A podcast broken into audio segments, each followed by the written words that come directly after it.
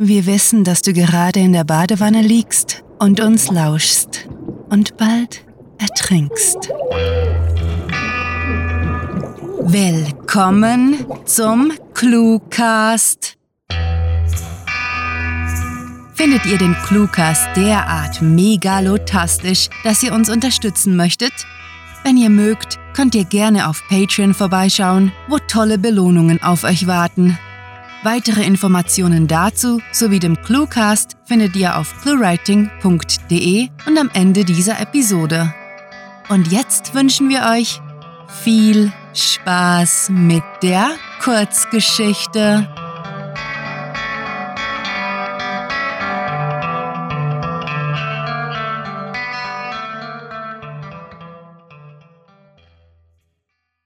Anwaltskammer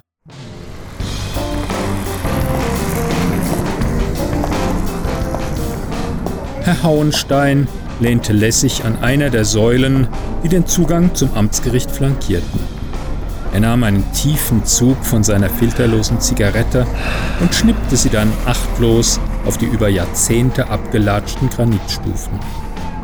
Mit einem halbherzigen Bad Boy-Grinsen legte der junge Anwalt die Sonnenbrille, deren Nutzen unter der winterlichen Nebeldecke mehr als nur ein bisschen zweifelhaft war, aus und steckte sie in die Tasche seines Armani-Anzugs, ehe er durch das eindrückliche Portal ins Gebäudeinnere trat.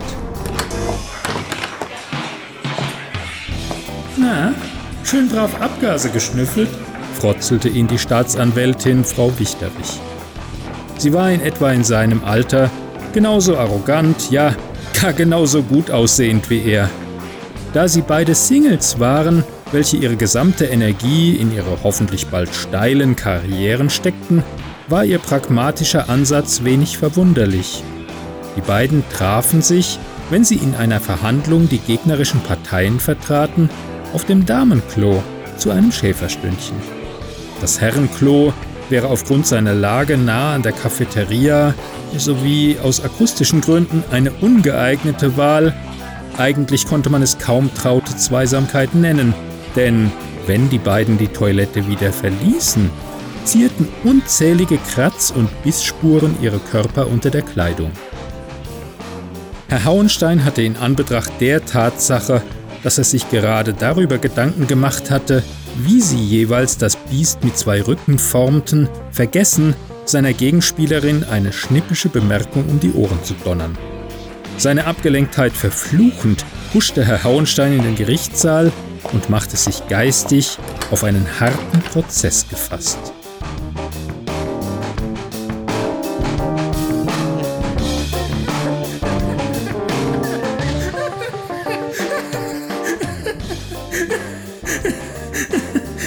Ich fasse es nicht, seufzte Frau Wichterich und rieb sich eine Träne von der Wange, bevor sie sich schwer und müde gegen die Säule im leeren Foyer sacken ließ.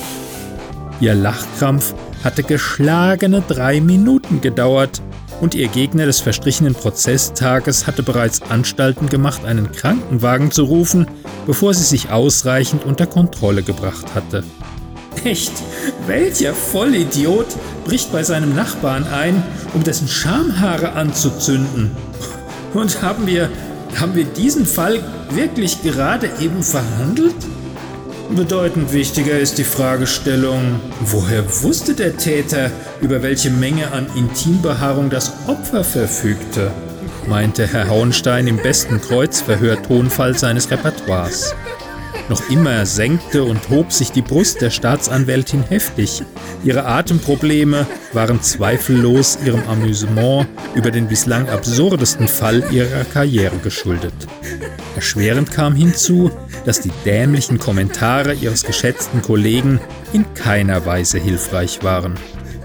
Dieser begriff das sehr wohl, da er eben mit parodischem Nachdruck ergänzte, Euer Ehren, wir hegen den dringenden Tatverdacht, der Angeklagte habe beim Opfer eine Schamhaar-Zustandsüberwachung vorgenommen.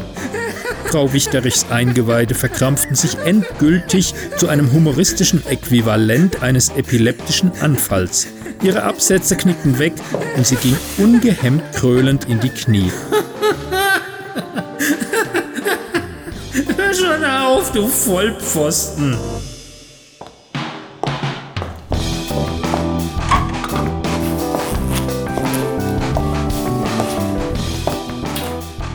Bist du dir sicher?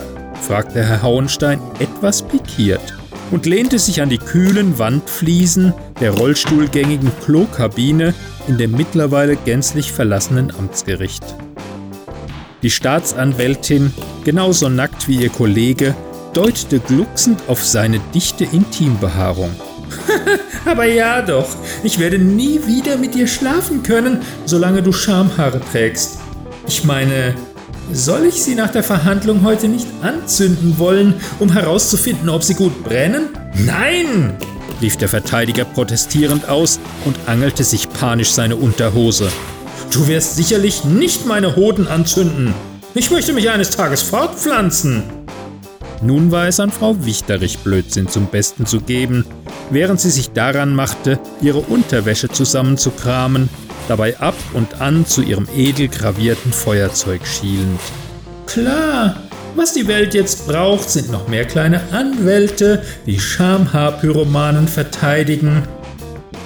Wenn man bedenkt, wie gerne du das jetzt selbst ausprobieren würdest, hat die Welt solche Anwälte bitter nötig, wandte er ein. Außerdem weißt du genauso gut wie ich, Berufswahl ist wohl kaum erblich bedingt.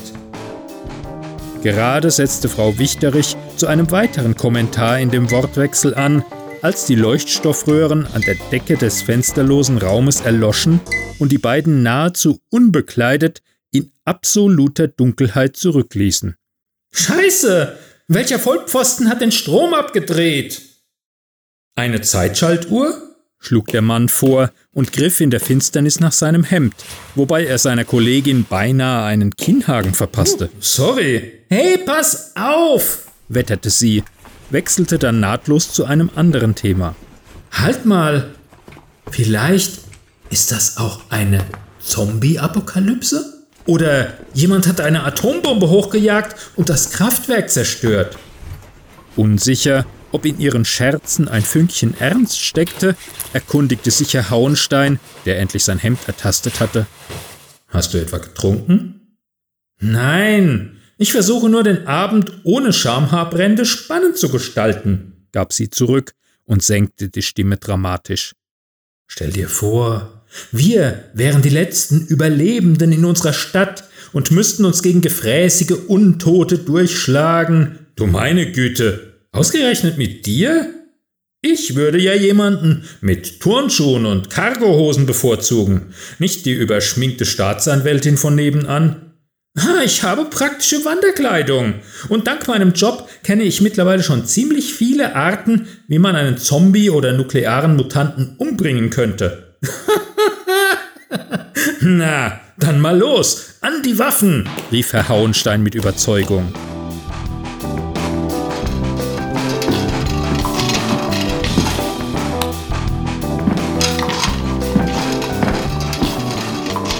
Frau Kohlbrunner war schon seit über 20 Jahren die Raumpflegerin im Amtsgericht und wusste mehr über die Anwälte und Richter, als jemand der alten Dame mit dem klapprigen Putzwagen zugetraut hätte.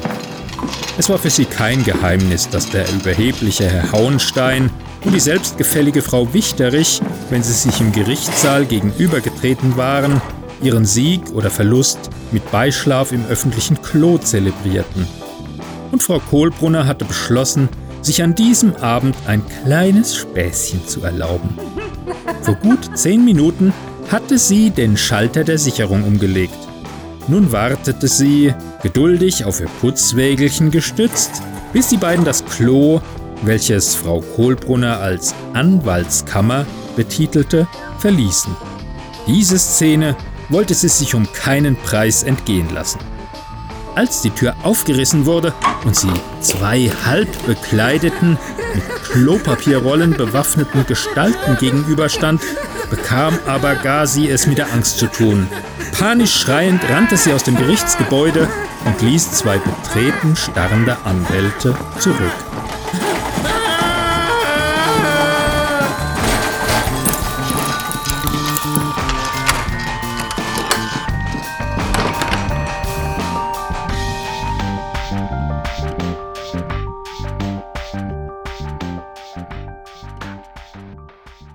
Das war Anwaltskammer, geschrieben von Sarah. Für euch gelesen hat Klaus Neubauer.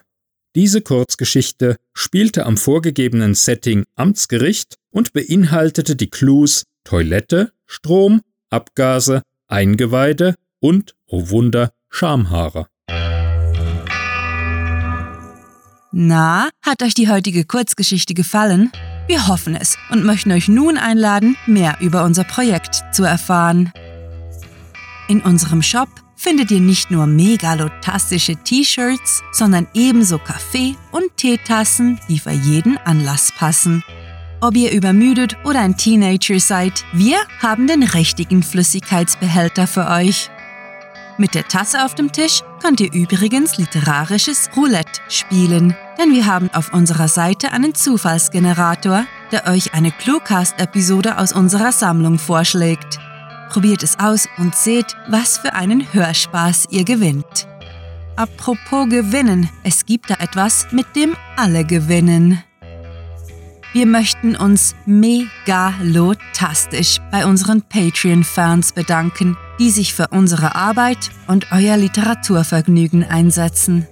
Möchtet ihr hier namentlich verewigt oder als Gastautor eingeladen werden? Habt ihr Lust auf exklusive Kurzgeschichten und viele Überraschungen aus dem Hause ClueWriting? Kein Problem. Auf patreon.com slash cluewriting erfahrt ihr, wie ihr euch und uns eine literarisch famose Zeit gönnt. Und kennt ihr bereits unsere Sprecher, die euch die Hörgeschichten taufrisch in die Gehörgänge liefern? Besucht diese Helden des Cluecast auf cluewriting.de und vergesst nicht, dem Echo ihrer Stimmen zu folgen. Damit sind wir auch schon am Ende der heutigen Episode angelangt, wollen euch aber noch rasch dazu einladen, uns auf YouTube und iTunes zu abonnieren, damit ihr keine künftige Folge verpasst. Mit fantastiliardischem Dank fürs Zuhören und den besten Wünschen. Eure Cluecaster.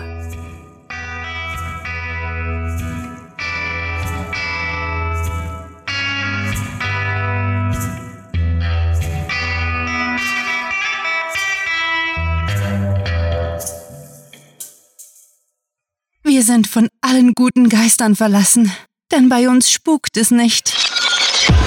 Der Cluecast ist eine Produktion der Literaturplattform ClueWriting.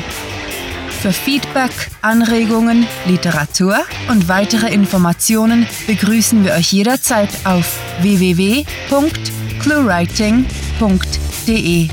Grandiotastischen Dank.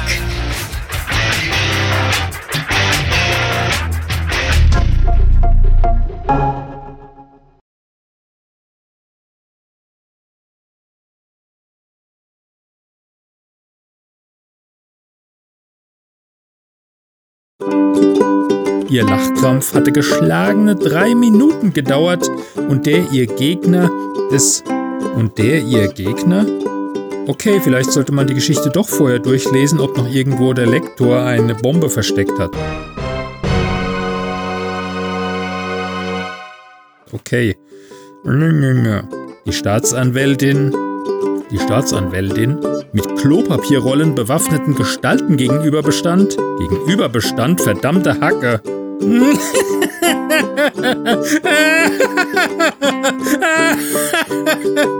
Oh, ho, ho, ho, ho.